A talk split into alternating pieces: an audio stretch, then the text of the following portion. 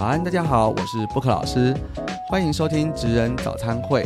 今天又是一个阳光非常充沛、美好的早晨。那我觉得在这么阳光的时候，我今天的来宾呢，也是同样来自于非常热情的高雄。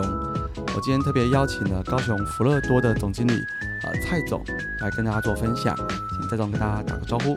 大家好，我是福乐多蔡俊明。大家好，蔡总好。今天为什么会请蔡总来跟大家做分享呢？是因为上呃，应该是一两个礼拜前，我们到啊这个热情的高雄，我们去参访福乐多它的一个展示中心。那它里面有很多关于高龄者照顾的一些呃不，其实它已经做得很漂亮了，不能讲说只是辅具而已，它其实已经是有点家具化的辅具。然后还有很多针对不同生活 solution 解决方案。那我觉得听了蔡总的分享以后，啊，我觉得很受到感动。因为其实我们有很多案子都是属于退休仔，也也是有很多高龄者在里面居住。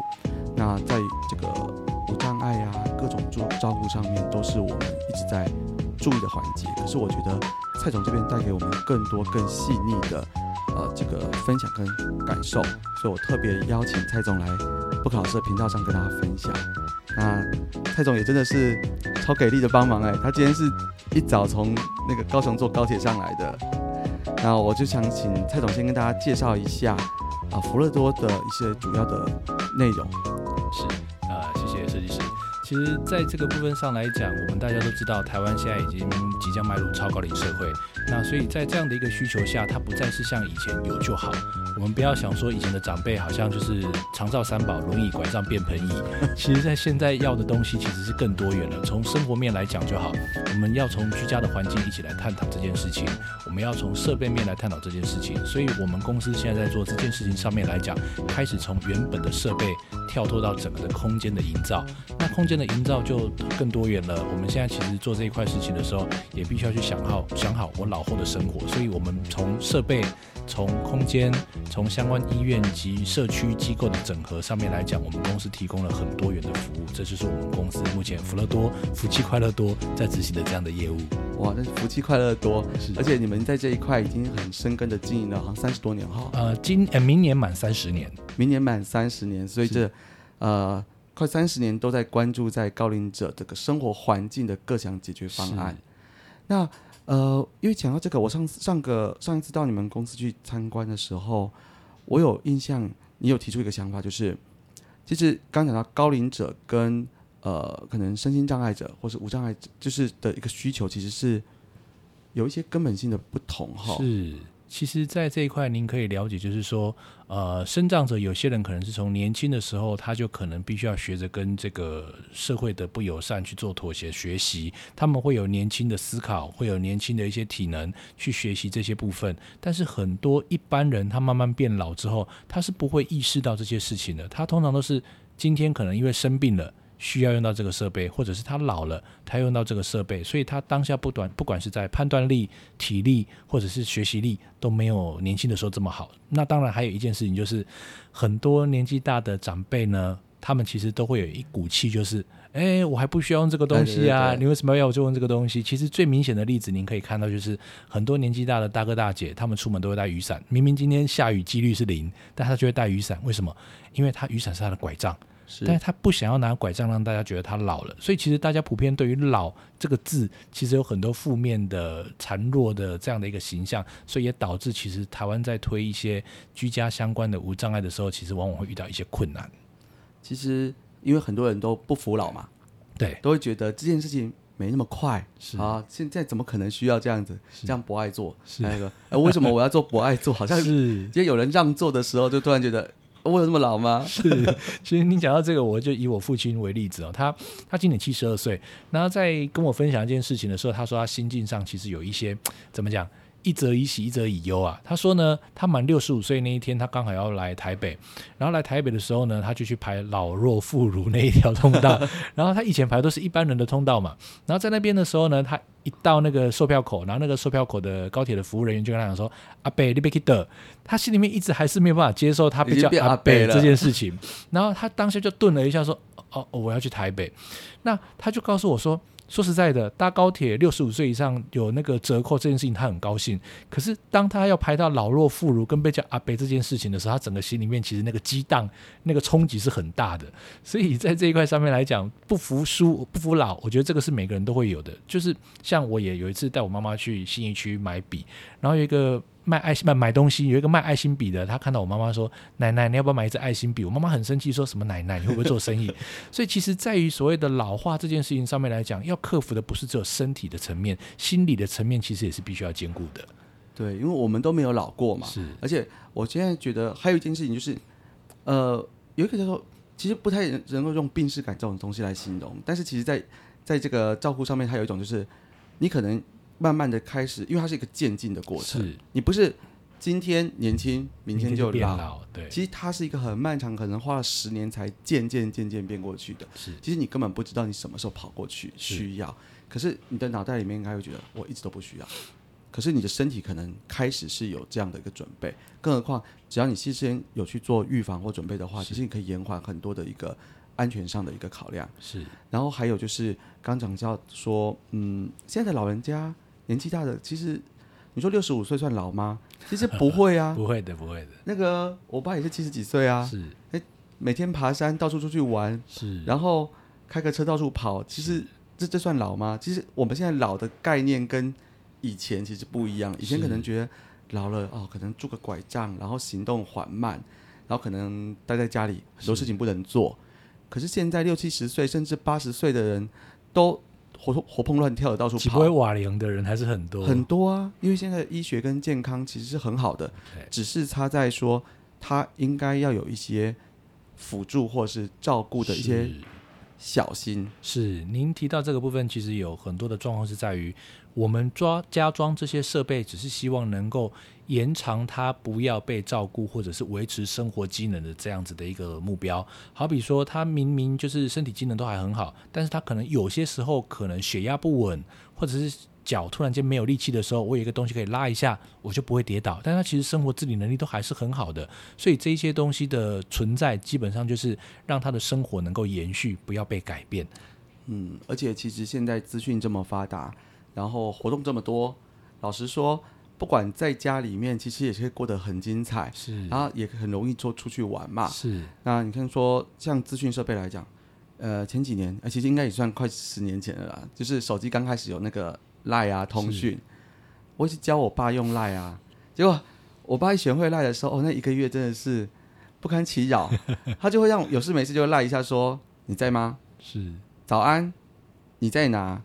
哎，我想我打个讯息，你看得到吗？是，然后你看。我跟你讲，我讲不要没有秒回，好，我没有马上回他，然后他就会第二通电话马上说，哎，我刚刚传个讯息说你有看到我的讯息吗？可是你都没有，你有已读，可是你没有回我，所以你是有看到还没看到？他说你都打电话过来了，你还传什么信息？是，所以您提到这个部分，其实。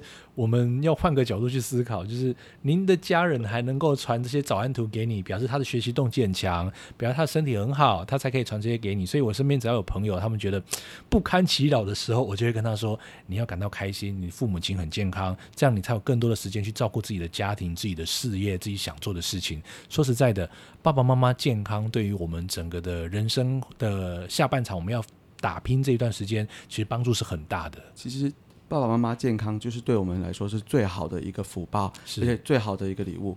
而且他们没关系，反正才一个月，他后来就进阶了。他后来开始因为会传影片，然后还会传一些什么歌啊，什么 老早长辈图，然后那个学会以后，那就跑跑去跟那个老人会啊，其他人可以还可以教学，然后大家出去玩的时候可以拍照。那我看他们其他有些长辈啊，还去学什么影。影音手机教学的那个老人班是，人家很红哦，好多人喜欢去学。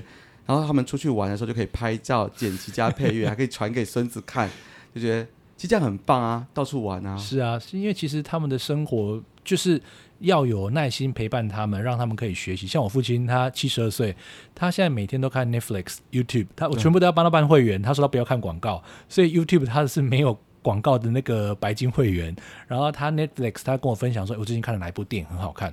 他们其实在这个时代来讲，他们是战后婴儿潮时代，他们是会用手机科技能够接受，而且他们对于整个的生活的安排是有自己的自主性的。不要再把现在的长辈的生活想象成以前的阿公阿妈，那是完全不同的。哎，你讲这个数字真的很重要，因为现在这一辈的长辈，他们其实对于新科技、对于新技术、各种生活安排的自主性、是决定权，还有他们多半都还有点积蓄。是，其实他们是自由自在，而且充满可以有时间开始享受生活的没错人。没错，其实跟以前的那个印象中的长辈是不一样的，他们不是那个民国初期早期，跟我们阿公阿妈那时代已经不一样了。他是不不一样的。对，像刚刚讲到看电影看什么的，像我妈也是整天边看小说、看电影。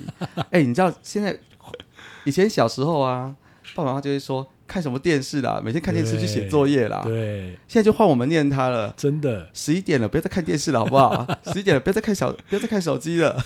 我爸以前都会跟我说：“儿子，手机少看一点，你眼睛要顾。”现在他手机滑的比我还勤劳。有啊，现在我我爸妈，我们身边一堆人的长辈手机滑的比我们还勤啦，都都变成我们在念他说不要再看手机了，再看下去是哎伤眼睛。整个反过来了。哎，不要换我们可以念他了。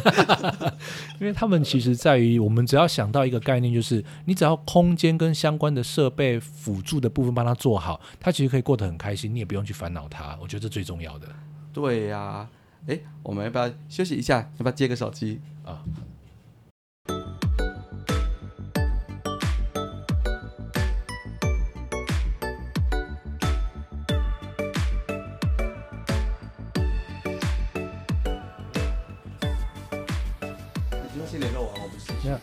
是那个那个广告语音说您好，我们什么什么银行哦哦超多。超，哎，现在也好多哦。像我其实现在很多老人也是因为这种东西就诈骗，所以我觉得其实老人最担心的就是跌倒、诈骗，然后跟就是那个那个生病，所以诈骗这种东西现在在台湾、日本也都是影响很大。哎，我觉得对，刚好刚好手机这个讯息过来，我我觉得诈骗很严重哎。其实像我们不只是手机，其实家里面的那个市话是也常常都会收到这些这些讯息，很多啊，我而且这些诈骗讯息都很厉害，有时候我就觉得很多人好像就是因为这样子，然后就听信就去汇钱啊，或是弄弄一些买一些东西这样子。我都跟我爸说，你只要收到不相关的东西，你就不要点，你就传给我看，我帮你看这个东西是不是真的。因为他们有些时候就会问我说啊，我我我收到这个东西，他说我什么钱没有缴是真的吗？我说你最近有买这些东西，他说没有，那就不是真的，你就不要去理这些东西，因为基本上你们就是在科技这一块里面，然后发展的太快了，所以你们要听这些东西的时候，倒不如让我们来帮你看，我们都有可能被骗了，对啊，更何况是长辈。因为常常啊，对啊，我们 FB 就常常收到说你的 FB 讯息要被封锁了。对，每天超多官网超多常收到这个东西。那我们家有时候就收到什么什么电费没缴、水电水费没缴的那种，然后一开始我妈也会想说啊，那要不要去问一下？是但后来因为收太多次，我们家也没断电，那就 继续用吧。哎、确实你们好像以前都是被爸妈念的事情，现在全部都是我们在念爸妈。所以有一句话台语讲的很老狼音啊，老狼音啊，就是老人、小朋友、老人、小朋友的这种概念。但是其实我们在做长照这件事情的时候，其实一直有一个概念，就是我不希望让长辈他年纪大了之后，他的所谓的活动跟他的所谓的 recreation 都要被定位为他要做一些小朋友的事情。嗯我是应该要延续他生活的走向。他对要延续他年轻的时候到壮年，然后慢慢的我们到步入高龄以后，其实他有他更多的，他现在时间也有了，然后生活的扩展视野各方面都有，其实它可以再走向更更舒服，然后更快乐的一个一段时间。是，但是这个部分其实重点就还是另外一块，就是说你的空间跟它的移动的范围，你必须要提供它非常友善的使用的情形，不然的话，其实我们都开玩笑说，你要让一个学生考一百分，你没有帮他塑造出一个读书跟所谓的这样的环境，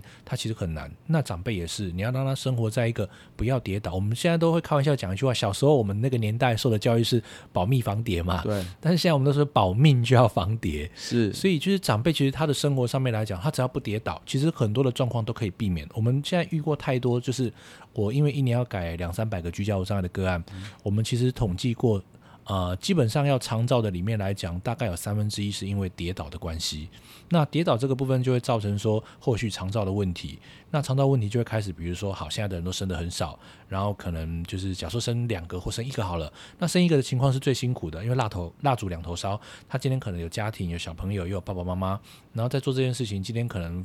家人住院了，他赶快去办住院手续，然后接下来他还要回家上班，然后小朋友上下学，然后接下来隔天一早上班之后，医院有什么状况又要赶过去，所以其实很多的状况都会在跌倒之后造成很多的影响，所以我们在这两三百个无障碍改造的里面来讲，最常发生问题的就是在厕所。那厕所这个部分，他们通常就会遇到就是跌倒这件事情。对，所以像我人生中一个印象最深刻的个案，就是有一个大哥，我都叫大哥，不叫阿公阿妈。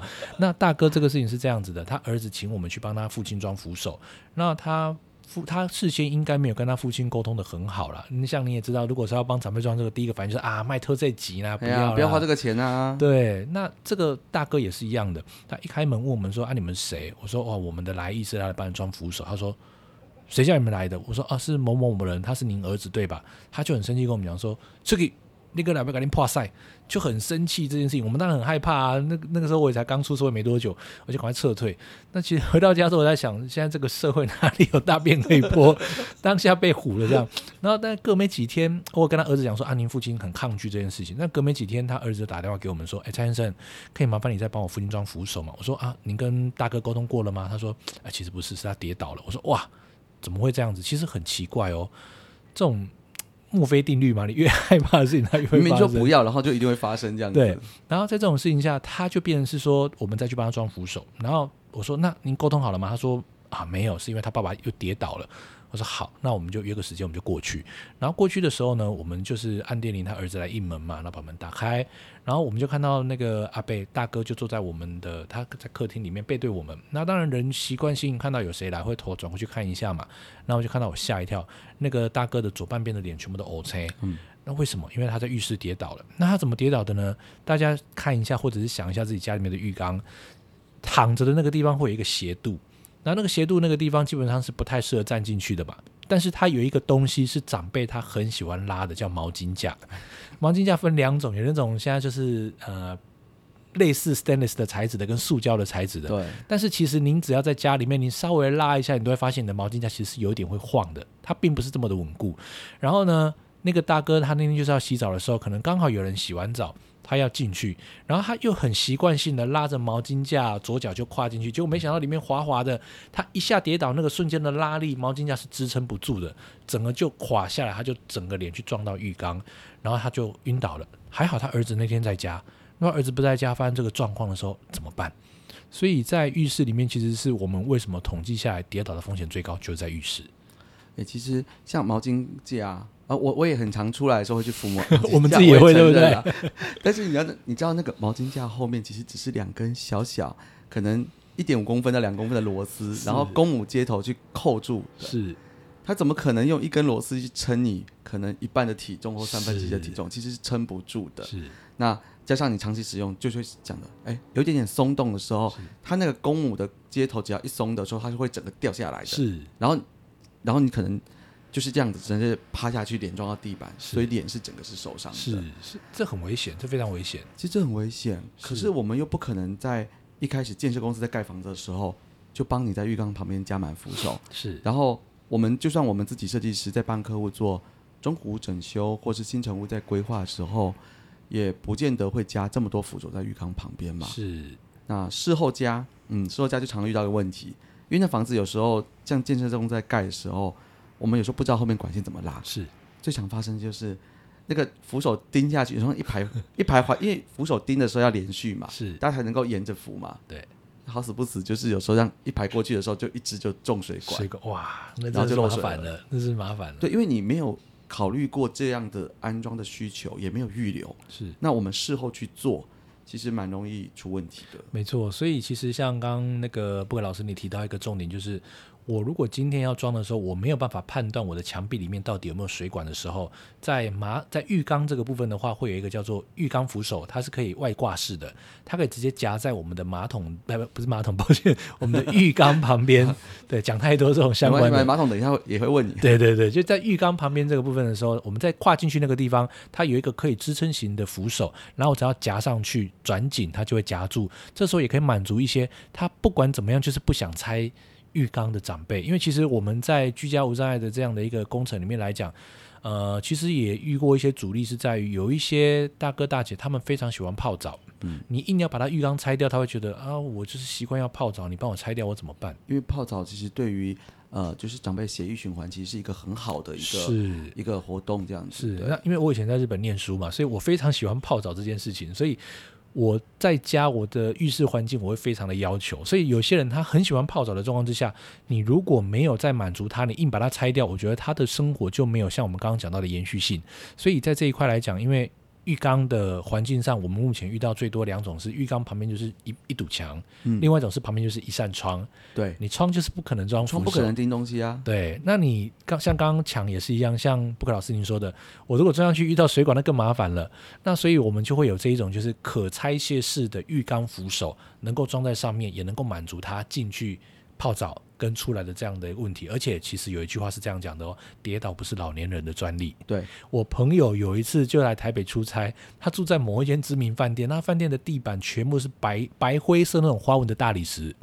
然后呢，他当下就是他进去洗澡，然后他就是等电话。然后他的他的浴室也是那种，就是有稍微留一点点高度陷进去的那样子的那个淋浴间。然后等女朋友电话的时候呢，突然电话来了，他就冲出去，就脚就去勾到那个。一点点高低的那个那个，其实我们一般就是为了让个水不要溢出来，对对，因为我们一般会做，呃，我们想做个斜度，让水往里面流，对。可是其实水最好是它上面会有大概一公分到两公分左右一个小小的凹槽，它水就刚好在那个界限不会满出来，是是是是。可是确实就像刚刚蔡总提到的。平常正常你根本不可能踢到，但是一挤起来可能刚好脚趾给他踢一下那个东西就趴下去了。是，他就整个趴下去，趴下去之后他就晕倒了。他睡醒，他醒来之后发现他头在流血，他赶快打电话跟一楼求救。他第一件事是他说他不是去找卫生纸，他去找裤子，他把它穿起来。他怕他被抬出去的时候是全身脱光光的。所以这件事情我其实要告诉大家，就是浴室的。安全性不是只有佛长辈，我们其实自己也都要去注意这件事情。所以在整个的跌倒的盛行率来讲，我们自己发现的状况，浴室是最容易跌倒的。对，因为很多地方那个水啦，其实你说一般的瓷砖，我们大部分也会选一定程度的防滑砖。是，可是讲实在的，如果你水都上面一层水，不管再怎么好防滑砖，其实都还是会有一点滑。是，那加上呃，不只是，其实这其实小朋友也会滑倒，尤其那个浴缸哦，皮皮的。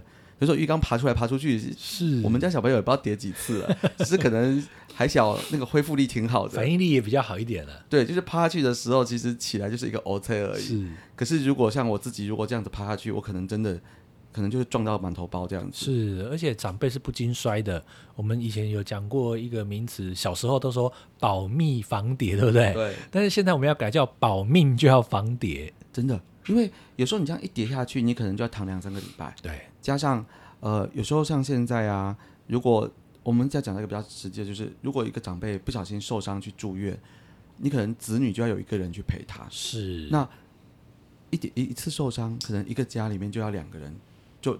就会受到影响啊！这个影响非常大，好比现在就是我们刚刚讲的，现在就是呃，可能父母亲假如有一个人不小心跌倒了，我经常去照顾他，我小孩又要放学又要念书等等，那个是非常大的压力的。对，那如果你今天只有一个小孩的话，其实他可能也顾不到你啊。是，那顾不到你怎么办？所以自己要先做好，就要自己想办法啦。对，对啊。所以您刚刚讲这个部分，就是我其实改这个环境不是为了自己而已，而是为了自己的家人。对，因为我们不要让，其实子女出去工作也都很辛苦，是，而且我们其实都希望他们过得很好，是。我们不要因为自己受伤，然后变成他们工作可能得受到影响，要请一个月的假回来，没错，没错。然后说不定现在又可能请不了这样子，是。那请不了就真的我就说那怎么办？是啊，现在又生的少，生的少啊，那你这样子，你你有地方待吗？是。那这样一个人在家没有人照顾，其实很危险哎。是啊，台湾之前有一个名词叫做照顾离职。为了要照顾自己的家人不得已离职，或者是一对夫妻为了要照顾自己的父母亲，有一个人就势必得牺牲自己的工作。其实坦白讲，以目前我们看下来，牺牲最多的还是女性啊，对，她还是可能就是会因为这样子，然后就。离职，然后照顾自己的家人，我觉得那个其实对于以国安问题来讲，你劳动人口越少，台湾的税收就会越差，所以这个部分其实，在整个老化的环境下，其实对于国安问题上，其实是一个非常严重的影响。所以跌倒这件事情可以影响这么广，其实可能很多人都没有去思考到。而且不只是说这劳动力的影响，其实很多的哈，那个照顾者也是一个很大的议题。有时候。被照顾者都还没什么事，是照顾者就先累倒了。是，所以像我们现在在做一些设计的时候，其实我们都会注重一个点，就是好比我现在虽然有预留，啊，比如说洗澡椅。的宽度我放在浴室里面，它是可以放下去的。可是通常在设计的时候会忘记一件事情，那照顾的人的移动空间呢？它的动线呢？或者是像我们现在不是上次您去我们那边参访，我们有一个洗澡也是可以旋转的。对，那个部分我其实以前来讲，照顾的人他要蹲下去帮这个长辈洗澡的时候，他要蹲下去站起来，蹲下去站起来。现在不用，我只要找一个地方坐着，我只要转那张椅子，我就可以帮需要被照顾的人洗澡。那是不是省很多的力气？所以就是在于空间设备跟动线上，它其实能够解决很多长照上面的问题。只是前面像呃早期跟布克老师在聊，就是你怎么预留，这个就很重要了。对对对，哎，讲到你们家那个高雄展间，真的不能太常去。我我我一去就烧掉很多新台币了。谢谢关照。我我到我到他们展间一看啊，我我马上就这种东西就是你你就算觉得它贵，你也会买下去，好不好？我我。好东西就是会贵一点啦，但是我我马上就买了三样东西。第一个，我那时候看到一个就是属于指向型的麦克风助听器，是。那我觉得这个很好用，因为它其实可以帮，因为有时候长辈跟你在谈话，他会很大声吼，是，是因为他听得没有很清楚。没错。那如果你让他听得比较清楚的时候，其实他跟你讲话就可以很轻松，他也很很方便跟你去做交流。是。那因为。有些人他不想要一开始就戴那个助听器在耳朵上被人家知道嘛，是。所以我那时候看到他们家有个东西，就是看起来像是一个像听筒的东西，可是可是它可以连耳机啊。是。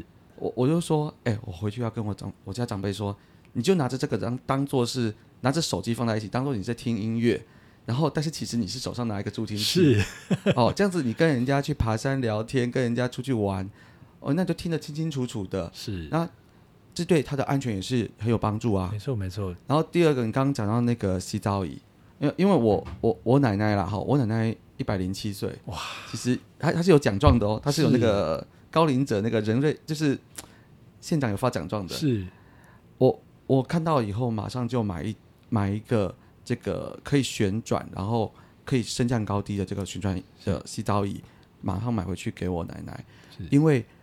她现在虽然有人照顾，是，但她洗澡的时候是使用那种，呃，你知道那种红色那种矮矮的塑胶椅，是小时候那种在那种乡下最常看到那种坐在广场那种小小的红色的椅矮椅，对，然后用那个矮椅洗的时候，其实第一个坐下去，其实他要站起来是非常困难的，好好起不来。然后第二个，因为呃乡下他那个厕所其实也没有到很大，对，那你洗澡的时候变成要一直转身，嗯，然后这个椅子呢，它可以调高低。我让他把它调到比较高一点的时候，他他的起身，而且他他有加扶手，是，所以他比较，其实你说他自己起来还是很辛苦，是，但有人扶一下，他其实很方便的起来，没错没错。还有最主要就是因为它可以旋转，是，我可以那个那个外佣帮忙照顾洗的时候，就是正面洗完可以旋转，然后再转到背面洗，然后再洗侧面，他应该也很喜欢吧？对你不用一直移位置，是，然后这样子就安全多了，对，加上你们那个椅子的椅脚有刻意往外设计，是，比较不会往后面翻倒，对。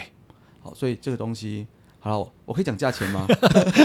私私下私下 没关系。我我跟你讲，我我我就觉得这一集啊，因为我们福乐多是专业这个很多这种照护器具的的这个销售商嘛，所以我们自己呢充满了各种产品的介绍啊。但是但是因为他们没有给不可老师业配啦，所以我我会把我们今天介绍的东西。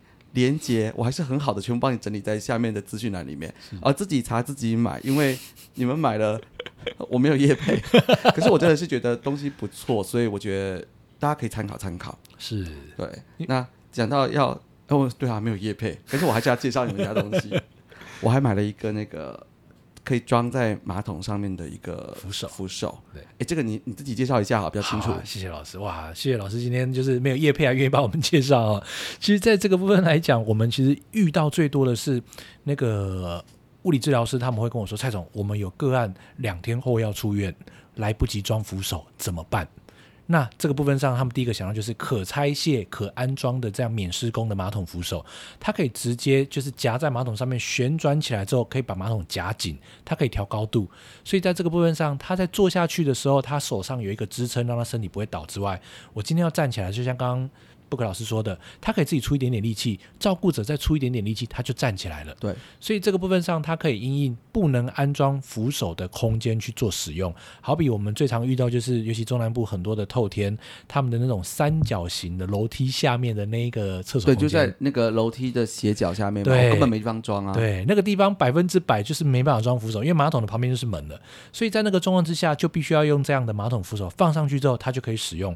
那另外一种就是说，在管道间，它可能在马桶旁边就是管道的那个设置的部分，或者是它那个地方没有安装就是加固的地方，所以它就用这一种免施工的方式放上去就可以用。我们有很多的那个消费者后来跟我们分享说什么，因为他可以拆，他要带他爸爸妈妈去度假的时候，他们自己会塞在后车厢，嗯然后就带出去放在饭店的马桶前面，他爸妈上厕所，他们也很放心。所以在这一块来讲，以现在台湾的老屋占这么高的比例来说，不一定每个房子都可以装扶手。那这种时候就可以用这种免施工的马桶扶手来解决可能一部分跌倒的风险。对，因为像我奶奶家的状况就是说，那乡下的老房子嘛，它那个马桶啊，它没有放在那个墙壁旁边，是等于说我是在中间呐、那我左边右边都没地方装扶手啊。是，那所以我就觉得这个这样子可免安免施工，最主要是说，有时候为了加个扶手，你也你要现在找工找人去装，其实很麻烦缺。工啊，对，有时候你说加两只扶手，人家根本不想去。是，所以像这种免施工的，就是我们我们修理车开着就载过去，把它卡上去就可以用。其实我觉得这个很方便啊，是，而且这些都是属于事后可以装的。对，因为我我觉得啦，就就实用的观点来讲，我们不是什么事情都在一开始就可以一次到位全装齐的。加加上像我们常常帮客户在设计房子，我如果今天四十岁、三四十岁的时候，你跟我说要要把家做成全套无障碍，谁要做啊？不可能，不可能，而且那个做起来也不便宜啊，全套都是无障碍的考量。但是如果有一些可以是事后加装的设备，这样子我就可以变成说，我之后要用，我再来装就好。是，所以我觉得可事后安装的这一些设备，其实它可以满足很多人局部临时的需求，是，或是事后到呃不是每个人都可以呃想改的时候就把房子拆了再做一次，是啊，那个这样没多少人可以这样。样做啊。对啊，因为你住在里面的家人，你也要考量啊。对啊，你如果说因为一个状况马上就要修改，那可能会影响到这么多人的生活环境空间。那还有加上就是说，刚刚其实布克老师也一直有在提到说，你如果事先没有先加固这些地方的话，你后面要装这个东西其实是很辛苦的。嗯，有些地方你根本没有办法，结构上你没有支撑，你锁不上去。是那当然，就讲到这件事，我就想延伸来讲，其实啊，大家都会老，而且像我现在才四十五岁，那，哎，对我四十五岁而已。可是我其实觉得，嗯，哎，我上次我要打个岔来讲，我这个真的要讲一下，我我要预告一下哦，再过两个礼拜我要我有那个健身房开箱在放，我觉得我真是为了要。我这是卖了老命在拍，我我我那健身器材拍到我快死掉。原因是这样，因为我之前去你们高雄那个看的时候，回程我只有十五分钟，我要赶高铁，我大概有十分钟用跑的，我要赶高铁时间，然后再跑电扶梯，是然后再跑到里面去。是，我跟你讲，那十分钟跑到让我冲进高铁的那刹那，我觉得我差不多可以回头，我应该回头跟你们订辅具，我快死掉了。我那个心脏是嘣嘣嘣嘣嘣嘣嘣一直跳，然后就有点喘不过气来，是然后我的脚会抖。是哎、我才四十五岁哎，然后我觉得我的脚会一直抖，一直抖，我才跑十分钟。肌耐力不足啊。有教练也是这样讲，教练有帮我测一下那个什么身体素质，满江红。是你事业交出了好的成绩单，结果身体的体力蛮强哦，哎，就怕事业其实也没有做到多好，啊但是身体已经满江红了。是，所以因为这不是说我今天要到六七十岁才要面对，我现在是。觉得我我们公司十楼，那个呃，我们公司六六六楼，嗯，然后其实我要上下爬楼梯，其实我大概爬个六层楼，七七八层楼，我其实脚就很酸了。是，然后之前有一次那个工地停电，哦，二十楼爬到快死快断气，你知道那种爬到大概十七十八楼的时候啊，那个脚就抬不起来，那那那个已经是要用那个，那已经不是意志力的问题了，那也不是那个，哎，对我们四十几岁嘛，对，那已经不是什么我燃烧我的小宇宙，然后那这时候那种雅典娜就会出来讲说，我们三四十岁的人的浪漫圣斗士对，那个雅典娜还出来说。你还有你的第六感呐、你 你不是只有小宇宙，你还有你的命啊！你还有你的命啊！这这这不是我的命的问题，是我的脚提不起来了。哎、才十几层楼哎，其实您讲这个脚抬起来这件事情，就是长辈最容易跌倒的问题，因为他们的肌肉的肌耐力的退化比我们更严重。所以像刚刚我们会提到说，你就算只有一公分，他都有办法踢到跌倒。我印象很深是那时候我在呃接受某一场就是专家学者邀请去，他帮他们评估那个公共空空间的一些无障碍跟相关的一些状况，我就。做了拿了一张轮椅，我试着用轮椅来试试看这个空间是不是顺利。结果呢，我就到一个地方的时候，就看到一个大概了不起不到一公分的高低差。我想说，我年轻嘛，就像我刚刚提到的，可能有一些身障朋友，他们手是有力气的，他就一用可能就跨过去那个高低差。我想说，我一用，但是基本上因为我们不是轮椅的使用者，我们大概只知道轮椅是怎么用的，我就大力一用，结果轮椅前面有两个辅助轮，本来是直面的嘛，突然间靠到那个高低差之后，突然变成横面的，我整个人差点向后翻。哦，所以这个部分我真的吓一跳，就是说，其实，在很多状况之下，原来这么一点点的高低差都会对我们的使用上这么困难，更何况是长辈，他走路的时候，因为脚您刚刚提到抬不高，他如果只要遇到那个高低差没抬高的时候，他又看不清楚，他一踢整个就跌倒，跌倒最常遇到是哪里？就髋骨骨折。骨折之后，如果这个很难好的话，就卧床。我们遇到最多就是髋骨骨折之后就卧床，然后卧床之后就要躺。您知道台湾基本上卧床的年限长到几年吗？七到十年。七到十年哦。那很长，你是说，平均如果不小心，如果真的不幸，真的是到卧床躺下去，你要在床上躺个七到十年，平均。这个算是比较极端的例子，有的人可能没多久就走了。但是如果真的不小心长照到最后要躺这么久的话，一日本有做过一个统计哦，有一些可能卧床的人，他们在床上最常做的事情是什么？就是看天花板，因为他没有什么东西可以做，所以。为了你的人生，为了你的家人，请把家里面的无障碍空间做好。这个就是“保命防谍”这个词的由来。对，不然就只好请你的设计师把天花板做漂亮。没错，没错，找布克老师帮我们做。我们天花板上面要雕花，因为要看，就是不好，我不想要看。所以这蛮可怕的。所以在这一块来讲，我们在居家里面为什么会接到这么多，都是跌倒之后才请我们去帮他做修缮的。所以这之前应该可以跟自己的设计师聊好。像我们刚刚提到台北的房子这么贵，或其他房子、现市房子这么贵，你可能以后要买第二间房子有困难，这房子可能就住一辈子了。那我何不就先预留一些空间，将来可以做变更的？对我讲的预留空间，这也是我觉得呃很重要的一个环节。因为像我们的案子，因为我们很多都是做退休仔嘛，然后客户都是可能五十岁这样子的客户，那我们要跟他，我们要跟他解释说，先预留各式各样无障碍设备的时候，其实以前啊，早期他会觉得不需要啦，你讲那个触眉头，嗯，可是现在不会，现在其实多半都能够接受，但是他也不要一次做到位，因为那个花很多钱，而且他就不想把他家做到那么完整嘛，现在也不需要啊。也不需要，现在用不到。可是我认为说，我们设计工设计师其实要有个观念是，你要做很多功课去了解每一样东西的预留方法，事先的帮他考虑到十年、二十年后的需要。那该加强的、该预留的空间先留出来，那以后要装的时候，让客户很方便的没错，没错，买个东西装上去就可以用，没错。这样才不需要就是还要再去敲敲打打，那个太麻烦了。是因为像您刚刚提到预留这个部分，我觉得设计师有一个非常重要，好坏就看这里了。我觉得布克老师真的是有良心的设计师，他上次听完之后就直接跟我讲说，我真的觉得在预留这件事情上面真的很重要，而且我个人觉得，你现在的客户虽然不需要用到这个部分，但是你有先帮他想到的话，他以后就不用大工程在那边敲敲打打，对吧？安装上去就可以了。哦，讲到这个预留啊，那上次有听到一个像那个在卧房里面加不断电这个插座这件事情，是其实这个是一个很好很重要的观念要跟大家分享。你看现在很多建设公司早期不断电插座坐在哪里？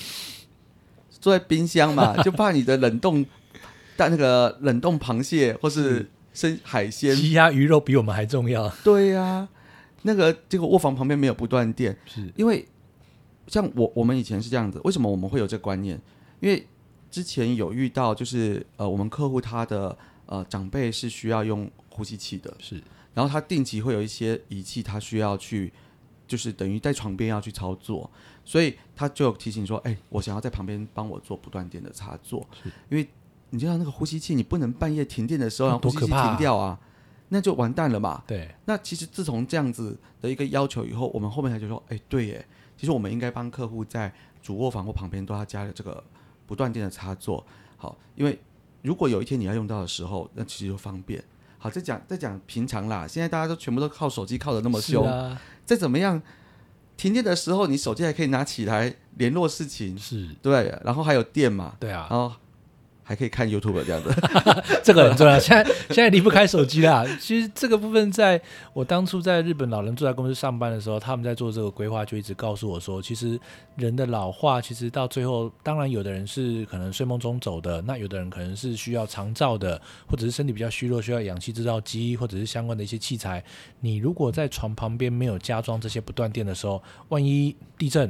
万一或什么事情导致没办法供电，那这个部分上其实对于这些长辈的生命的威胁是很大的很严重，这这个对自大一些嘛，所以这个东西是重要的。但现在新的，我听现在很多一些新的建案，其实就会在主卧房，呃，甚至说一些网络资讯设备旁边加不断电的插座，因为因为停电的时候保持这个通讯的畅通和联系，还有避难逃生，是其实这也是非常重要的环节。是，所以在这种状况之下，其实，在我们的房子也好，或者是我们的生活也好，都会随着年纪变大，它的需求会有一些不同。那我们只要在事先做好一些准备，或者是说我可以想到哪一些部分是我事后可以一起做设计的，那我觉得我们老后的生活基本上不会受到太大的影响。我想这也是大家的目标啊。嗯，因为我觉得不要因为呃老化，然后身体慢慢的一些退化的关系，让你生活的方便性受限，而且现在的老人跟以前老人真的是完全不一样。是。哦，以前可能像爷爷奶奶那一辈，他们年纪大了，可能真的就是跟左右邻居讲讲话，然后在家就看电视，然后其实没什么其他的事情做。是。可是现在我们的长辈，好，比如说我们爸爸妈妈这一辈，他们过得比我们还爽还好啊，到处出去玩，然后手机、电脑爱玩什么用就用什么，是。好，而且对于新科技的的应用能力、是学习能力、接受度接受度都非常高。你看以前我小时候，我们爸妈就说不要在那边看电视了啦，啊整天看电视看卡通，然后看东西干什么？去写作业，然后早点睡觉。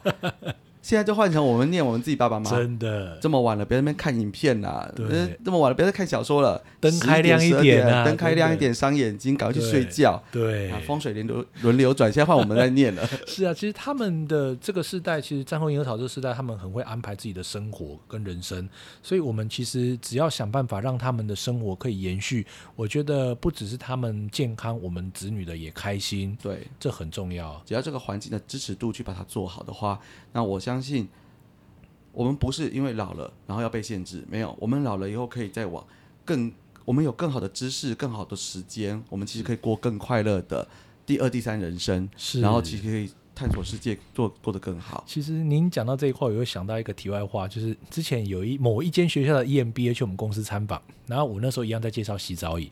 那时候我呢，我在开玩笑说，我如果没有在我们公司做，我应该会在第四台卖东西吧。就是那洗澡也是这样子，我就介绍说他的当然防跌啦，它的优势。我说你们去想一件事情，如果今天你父亲跌倒了，你们各位的经济水准一定是住尊荣病房，尊荣病房一天就是上万或几千块这部分，加上你的看护、你的时间、你的成本绝对高于这张洗澡椅。那你算一下，洗澡椅比较贵，还是住院花的钱比较贵？这时候就有第一个人开枪说：“哦，我要买一张。”然后后来就变成团购，我那一个小时我卖了十五张的洗澡哇，太椅厉。害了！哎、那你下次开个直播团购啊？你这样讲完以后，那个尊荣病房两天的费用你 就可以换一张，还有澡，还可以送赠品。那个椅子就带回去，然后马上就请上车，加一加一加一。这个这个，他们当下其实他们后来给我的回馈是说，他们光想到跌倒后续的这个照顾，他们觉得那个其实这个钱是省不得的，所以要延续回到就是刚刚提到的，不是只有洗澡也这么简单，你在整个家里面的空间，你只要事先都先想好，你可以省掉后面非常多的麻烦。对啊，所以说我那时候去你们高雄，马上就加一上车，然后马上就带带产品回来了，贺成交，贺成交。哎，我让我们休息一下，我待会想要来跟请蔡总再帮我们分享一下商业空间跟其他的一些呃相关需要注意的事情。好，谢谢，休息一下，OK。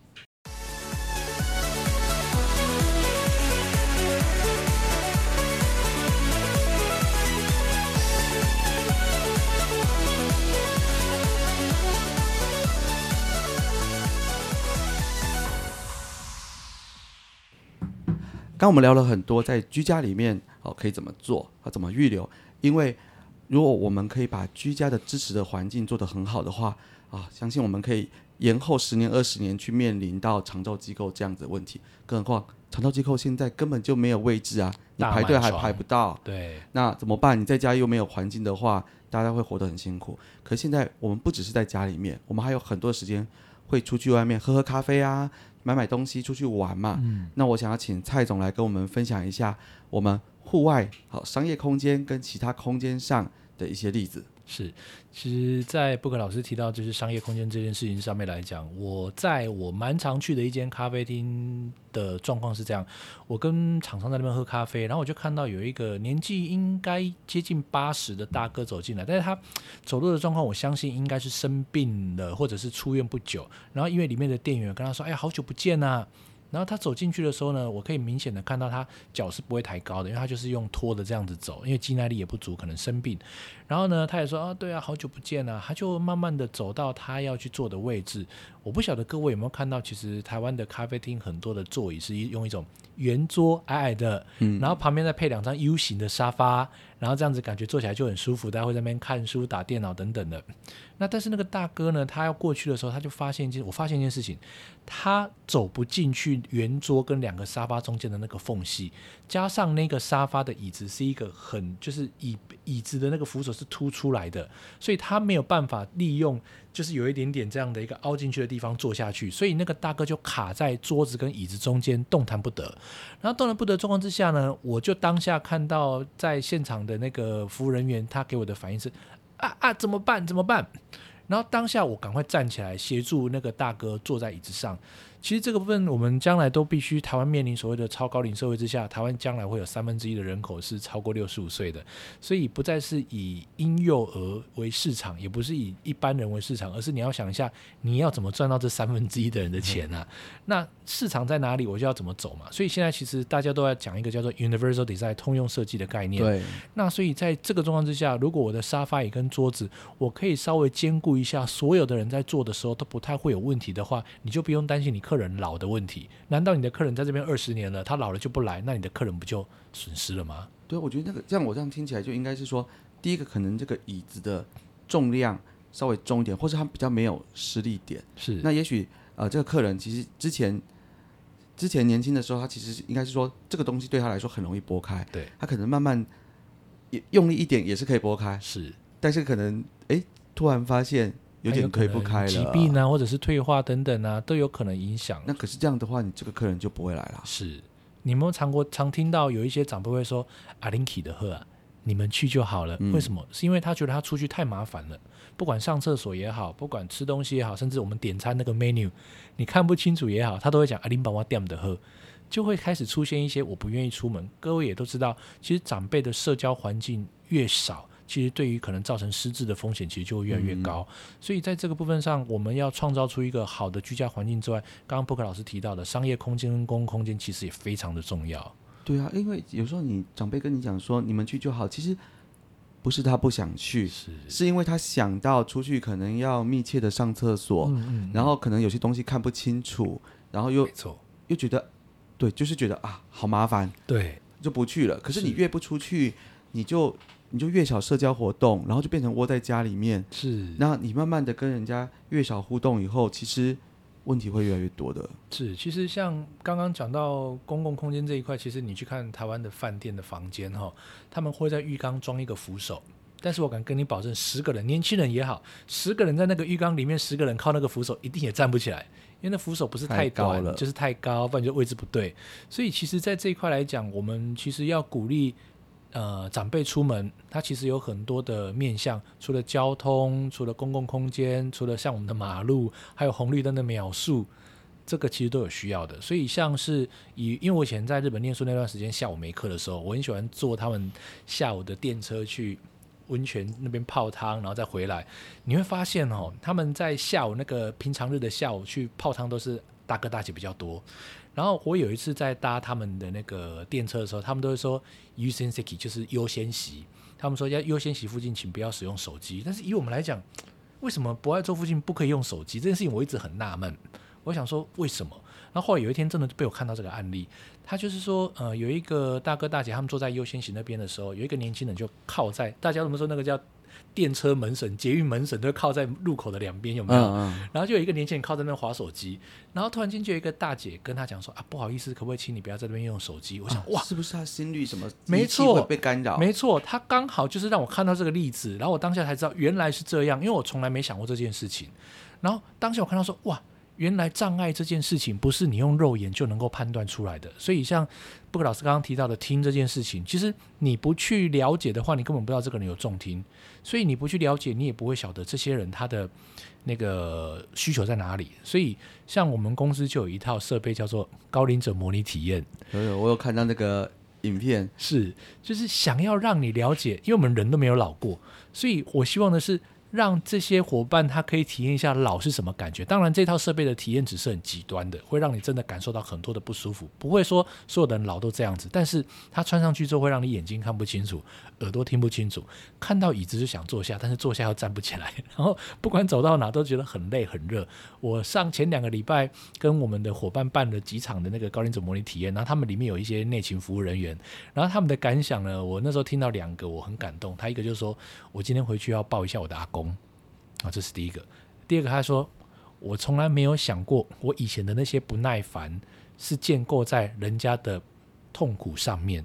因为他说，现在像前几年 COVID 的关系嘛，大家是不是都戴口罩？对啊。所以其实，在沟通上，其实重听的长辈很难从嘴型去判断你在说什么，所以他们的出行就越困难。加上 COVID 的时候，大家都保持一定的距离，他就更听不见了。应该是说，他根本就不知道你在说什么。是，所以。我这时候就跟他们讲说，什么叫做有效服务跟无效服务？有效服务就是在于你在很短的时间内让人家知道你在说什么；无效服务就是你花了很多的心思，结果两方面都得不到我们应该要的。所以在这个状况之下，我们之前很早以前也在饭店做过这样的高龄者模拟体验，我们就做了一个很好玩的例子。我让服务者，就是都是饭店的同仁，我让服务者真正提供你原本在服务的流程，他们另外一个员工就穿上我们的模拟体验，就告诉你平时你怎么介绍餐厅什么，然后就照这样的流程介绍完之后，那个体验高龄者模拟体验的那个员工就跟他的同事讲一句话：“哎，公斤呢？谈到你在讲的话，我一句都听不。”哎呀，他听不到。然后甚至是他在跟他介绍他们把费几点开始，空间哪里去，楼梯怎么爬，他说他。那一天，他跟我讲一句话，他说我印象非常深刻。他说我在这边工作五年了，我从来没有发现我们这边有一个门槛。但是他当天穿到那个设备，怕跌倒，他竟然就注意到那个门槛了。所以我们会让从事这个行业的员工，他自己穿上这个设备去鉴检自己的环境。诶，这个还真的蛮有效的。而且我那时候在看你们这个影片的时候啊，我其实有好多的点都是。我我真的觉得很多东西明明一直都在，可是我们其实是看不见或是没有注意到的。就像说，哦，带着这样的一个设备去 Seven Eleven 买东西的时候，你会发现以前很多长辈就会沾口水，然后去那个搓那个是袋子袋子。对，因为因为你的年年纪大以后，那个指纹会变薄嘛。对，所以那个塑胶袋对他来说很滑很滑，你是打不开的。是，然后加上，哎，对啊，上面的那些价钱表跟说明，讲真的，如果我今天。我我其实发现其实是看不到的，是因为您去想哦，其实有些人年纪大之后，他的脊椎的那个能力会比较差一点，他会慢慢有点驼背嘛。所以驼背的时候，你想想我们的身高就会降低，降低之后，我为了要看清楚东西，我的脖子不得不整个向上抬。各位，其实你去试试看，你只要把脖子向后抬，不用多久你就觉得很酸，而且你会有一点点酸之外，有一点点昏眩的感觉。对，因为血液不顺畅啊。然后，可是你看哦，我们很多商店那个货架的那个。价目表跟说明牌是。它的高度，有些人会放在大概一百，因为我们之前有做那个商空，他们其实那个百货公司的高架的跟矮架的规定是一百零五公分跟一百三十五公分。是。好，我跟你讲，放在一百三十五公分，我驼背的时候，我其实头抬不起来看，真的，因为而且那个价目表跟说明会放在一三五限高的上面，是。因为它是百货公司柜子的规定高度。是。那其实我看不到哎、是，所以像您刚刚提到这个就非常重要，就是我们不是在居家而已，其实在商业空间上，台湾面临超高龄社会，它整个的采购或者是整个的方向，它势必要做一些些的调整。好比说，呃，我今天放在这个地方，我上面货架上的指标或者是价那个标价牌，你字体到底看不看得清楚？还有，我们为了气氛好，有时候会有一些黄光比较亮亮的那个照射的那个灯光，它上面如果有放一个塑胶的材质，它会反光。